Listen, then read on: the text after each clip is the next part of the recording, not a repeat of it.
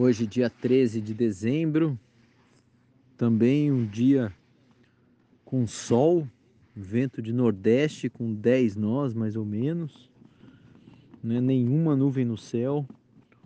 O mar está começando inclusive a fazer aquela panqueca de gelo, né? Porque está congelando. Então tá muito bonito de se ver.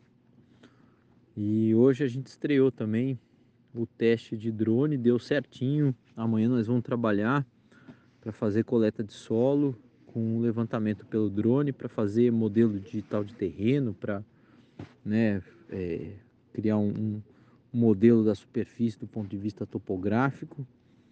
Então tudo indo bem.